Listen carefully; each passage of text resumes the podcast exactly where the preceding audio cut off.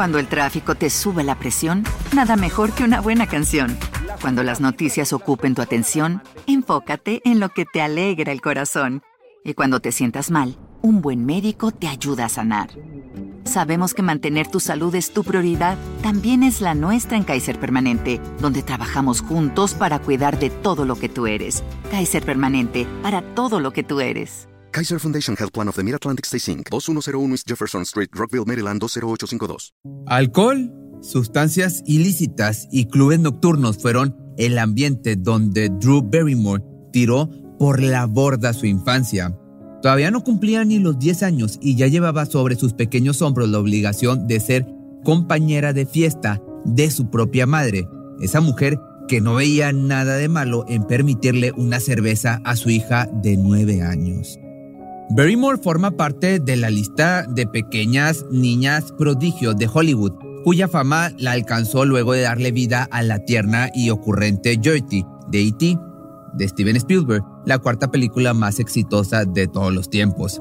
En ella solo se veía un futuro brillante, más por parte de los medios de comunicación que fueron testigos de su tan carismática personalidad. Apenas tenía siete años, pero arrastraba compromisos de adultos, visitas a programas, horarios en set de grabación y la responsabilidad de seguir enamorando a quien se cruzara por su camino para continuar recibiendo oportunidades laborales. Entre las más recordadas entrevistas de la pequeña Drew se encuentra la que realizó para el programa de John Carson, en donde hizo una entrada inolvidable tropezándose en el set. Llevaba puesto un vestido rosado complementado con un moño del mismo color que sostenía sus dorados cabellos. Además, unas bonitas zapatillas a las que rápidamente culpó por su peculiar llegada. Nice to meet you. Nice to meet you too. I've been waiting all my life to meet you, and I finally Of your whole life. De pronto, siendo así de adorable, a llevar dientes postizos debido a que sus dientes de leche se le acababan de caer. Acto seguido se los quitó sonriendo al conductor quien se derretía ante sus ocurrencias. Resultaba una maravilla mirarla, sin embargo, no era de sorprenderse ya que se sabía perfectamente sobre su procedencia.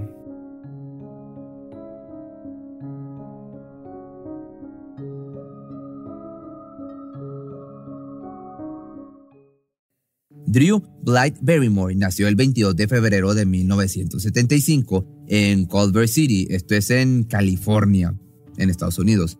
Llegó para formar parte de una familia sumamente involucrada en el mundo del entretenimiento. Hijo de los actores Ildico Jade Mako y John Drew Barrymore, él con mayor renombre de ascendencia inglesa e irlandesa, hijo de uno de los más importantes y prestigiosos actores del cine hollywoodense durante la década de los años 30.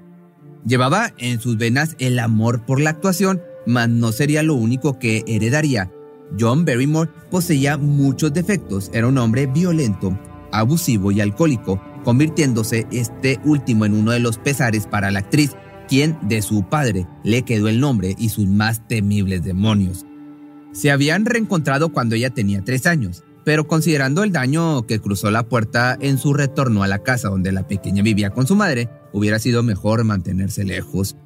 Una de las anécdotas más tristes en la vida de la actriz se remonta a esa época, cuando bajo los efectos del alcohol este sujeto se encontraba al cuidado de su hija.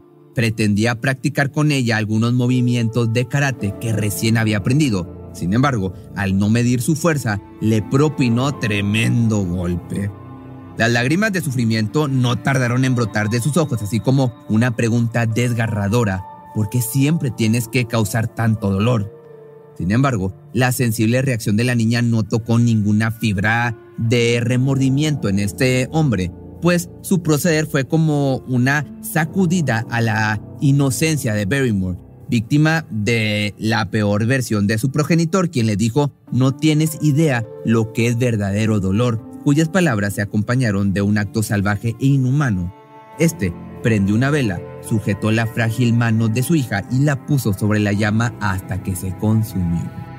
Solo ella sabe que otras monstruosas cosas vivió a su lado hasta que finalmente pudo cortar contacto con él. No obstante, años posteriores a su decisión de excluirlo de su vida para siempre, en el 2001, le llegó la noticia de que fue diagnosticado con cáncer. Entonces tenía 21 años y pese al tétrico historial de maltratos, tuvo la bondad de perdonarlo e incluso cuidarlo durante sus últimos días de vida en el año del 2004, cuando falleció a sus 74 años de edad. Puede que el papel de John en la vida de su hija jugara más como villano que como padre protector y cariñoso, pero este solo presentó o representó una parte del sufrimiento de la actriz, ya que por el otro lado también creció bajo la negligencia de su madre, quien en lugar de tratarla como hija, vio en ella a una amiga de nueve años con quien podría irse de fiesta.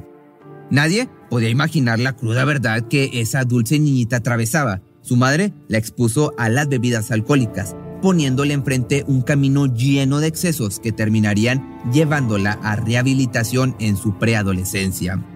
Comenzó introduciendo alcohol en su helado, inculcando en ella poco a poco el gusto a su sabor y efectos. Esta inquietante situación la convirtió en alguien de 7 años cuyo postre favorito le haría perder la cabeza. Apenas cumplió los 9 e Eudico Jade la llevó por primera vez a un club nocturno era su madre y manager, pero también su perdición. Fue el mítico Club Studio 54, el primer lugar para adultos donde se mezcló entre hombres y mujeres alcoholizados y alterados por el consumo de sustancias ilícitas. Ahí convivió con los amigos de su madre de una a cinco veces por semana. Ese escenario tan devastador para un infante se transformó en su espacio más frecuente. Lugar al lado de niños de su edad fue una experiencia que le arrebataron para siempre, obligándola a hacerse adulta demasiado rápido. Tomó su primera cerveza al lado de Robert Downey Jr., quien se la ofreció sin considerarlo ilegal de dicha acción. También consumió su primer cigarrillo y experimentó el primer baile lento con un nombre, todo a sus nueve años. Era como Disneylandia para adultos y yo tenía acceso a eso. Salíamos de fiesta todo el tiempo. Así lo recordó bastantes años después, haciendo ver además que era la única niña en una fiesta de Hollywood. Sin conocer otro estilo de vida, creció viéndolo como algo normal, pero así como se sumaban años a su existencia, de igual forma aumentaba la necesidad de probar cosas nuevas. Entonces, a sus 11 años se vio consumiendo esta es la felicidad, la hierbita, lo que por un tiempo calmó su ansiedad, aunque pronto necesitaría una dosis más fuerte. Mi mente adicta me dijo, bueno, si fumar marihuana se siente bien, sería bueno probar cocaína. Fue gradual y fue empeorando cada vez más y no me importaba lo que los demás pensaran.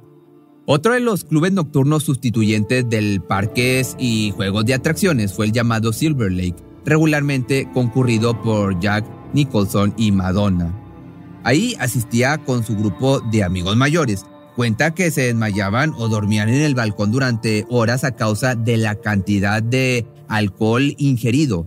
Los dolores de cabeza posteriores a la fiesta rayaban en lo insoportable, mas nada le hacía desistir de ese mundo tan nocivo para su salud. Incluso afirma que el dinero, en efecto, le parecía lo más valioso para esas salidas, de modo que ahorraba todo lo que podía guardando lo que le daban para taxis en las películas y trasladándose en patines a todos lados. Tal cual una bomba de tiempo cuya explosión podía darse en cualquier segundo, Barrymore no se detendría hasta tocar fondo más de una vez. Para cuando cumplió los 12 años ya había pasado por el proceso de rehabilitación dos veces Incluso le eligieron para ser el rostro de la campaña para las drogas de Nancy Reagan, mas ese no sería el final de sus peores días. El primer pensamiento, asemejándose a un ya fue suficiente, apareció después de que su madre la internara en una institución mental. Drew había vivido y experimentado tanto a su corta edad que de pronto era incontrolable. La misma Jade que lanzó hacia el precipicio a su hija ya no podía con ella, sin pensar en las consecuencias de sus irresponsabilidades actos. Al llevarla a clubes nocturnos con tanta frecuencia, ahora miraba al monstruo que ella misma había creado. Cuando tenía 13 años robó la tarjeta de crédito de su madre en Nueva York, compró un pasaje hacia Los Ángeles, llegó a su casa junto con una amiga y ambas salieron de compras conduciendo un BMW totalmente bajo los efectos de las drogas. Los medios de comunicación fueron testigos del ascenso y caída de esta chica. quizá rompiendo el récord de haber ganado y perdido en tiempo récord el prestigio tan valorado en Hollywood. Tomaron su vida de excesos y la pusieron en primera plana como la nueva muñeca rota de la industria.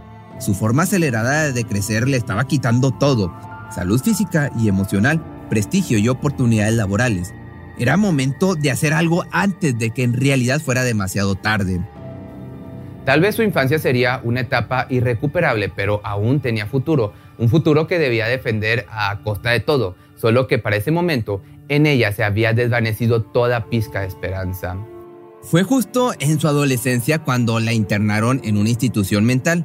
Eso me dio una disciplina impresionante. Fue como un entrenamiento militar y fue horrible y oscuro y largo, pero lo necesitaba. Esto lo comentó en una entrevista con The Guardian en el año 2015, recordando su tormentoso pasado.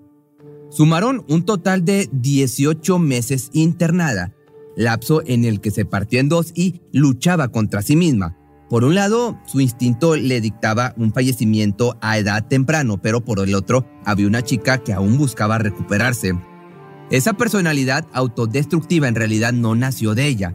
Fueron sus padres quienes, maltratándola una y otra vez a lo largo de toda su vida, la orillaron y sometieron a ese mundo lleno de perversiones tan inadecuado para alguien inocente como era en aquel entonces. Su plan para sobrevivir no fue volverse abstemia, sino encontrar un balance entre lo que era y lo que quería ser. Ya había tenido demasiada severidad en mi vida, elegí la moderación y el balance, dijo años más tarde. Esos meses le sirvieron para darse cuenta de lo mucho que sus padres le habían fallado. Estaba sola, era demasiado precoz y nadie le pone un alto, de modo que tuvo que ser ella quien finalmente pudiera domar sus más temibles e incesantes demonios. No obstante, dicha conclusión tan dura y dolorosa no fue determinada por la propia Barrymore, sino que los profesionales de la institución conocieron tan bien sus antecedentes que más rápido de lo esperado detectaron la infección en los males de esta chica, precisamente quienes le habían dado la vida. Uno de los consejos más sabios que le brindaron tras aquellas paredes donde se vio obligada a reconocer su progresivo deterioro fue alejarse de sus padres, evidentemente. Habían sido crueles con ella y finalmente se vio frente a frente con una cruda realidad. Tenía que emanciparse a sus cortos 14 años. Tan pronto salió de ahí, se convirtió en adulto y perdió comunicación con sus padres aunque como mencionamos anteriormente, compartió los últimos días de su vida con su papá cuidándole en el hospital. Pero, en cuanto a su mamá, el paso de los años le sirvió para perdonarla, incluso hasta ahora procura tener noticias de ella para saber que se encuentra bien. No podría funcionar sin saber que está bien y cuidada. Estoy agradecida con esa mujer por haberme traído al mundo por poco ortodoxa que haya sido nuestras vidas juntas, no le guardo rencor porque me gusta quien soy y para eso fue necesario cada paso del camino. Esto lo compartió mm, obviamente muy madura considerando todo lo que había sufrido la actriz. En otras cuestiones, al salir del instituto mental estaba lista para enfrentar al mundo y levantar los pedazos de su decadente historial de películas. Hollywood ya no la tomaba en serio, dejándole una difícil tarea para ganarse el respeto y la admiración del público que alguna vez la amó. Comenzó entonces a asistir a audiciones, pero era más complicado de lo que había pensado. Cuando se le miraba entrar al set solo inspiraba lástima y burla, sobre todo por parte de los directores de casting, quienes únicamente veían un patético intento de renacimiento. Nadie daba crédito a su recuperación. Dicha situación se presentó algunas veces obligándola a aceptar su nueva realidad, decidió trabajar como mesera en algunos restaurantes, así como también el aseo de sanitarios. Tú eres Drew Barrymore, ¿cierto? Es lo que se escuchaba de boca de tanta gente como un fuerte golpe a su orgullo. Ella pues solo respondía que todavía lo era. De esta manera tardó tres años en regresar al cine, lo hizo interpretando a un personaje que encajaba perfecto con la fama de chica fatal que se había hecho los últimos años. El filme fue Poison Ivy de 1992. Más adelante posó para, pues, en poca ropa para la revista de Playboy.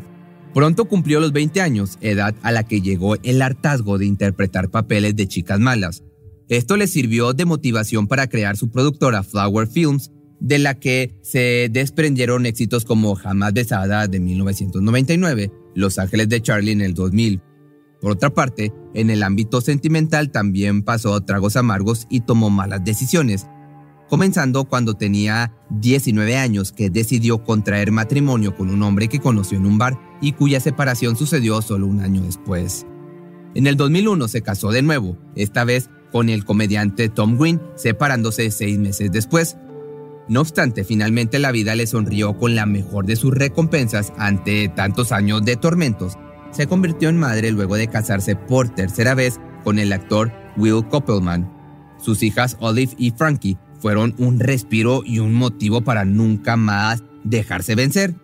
Pero, pese a su separación en 2016, no se volvió a quebrar como lo había hecho antes, gracias al amor de sus hijas, para quienes estaba completamente segura, siempre estaría presente haciendo el mejor trabajo posible. Si te gustó este video y quieres que haga la vida o la biografía de alguna otra actriz, me lo puedes dejar aquí abajo en los comentarios y nos vemos el día de mañana o ya sea el lunes en un nuevo video. Cuando el tráfico te sube la presión, nada mejor que una buena canción. Cuando las noticias ocupen tu atención, enfócate en lo que te alegra el corazón. Y cuando te sientas mal, un buen médico te ayuda a sanar. Sabemos que mantener tu salud es tu prioridad, también es la nuestra en Kaiser Permanente, donde trabajamos juntos para cuidar de todo lo que tú eres. Kaiser Permanente, para todo lo que tú eres. Kaiser Foundation Health Plan of the Mid-Atlantic Stay Inc., 2101 East Jefferson Street, Rockville, Maryland 20852. ¿Te preocupas por tu familia? Entonces, ¿por qué darles solo huevos ordinarios cuando pueden disfrutar de lo mejor? Eggland's Best, los únicos huevos con ese delicioso sabor fresco de granja, además de la mejor nutrición, como 6 veces más vitamina D, 10 veces más vitamina E y 25% menos de grasa saturada que los huevos regulares, además de muchos otros nutrientes importantes. Así que, dales los mejores huevos. Eggland's Best. Mejor sabor, mejor nutrición, mejores huevos.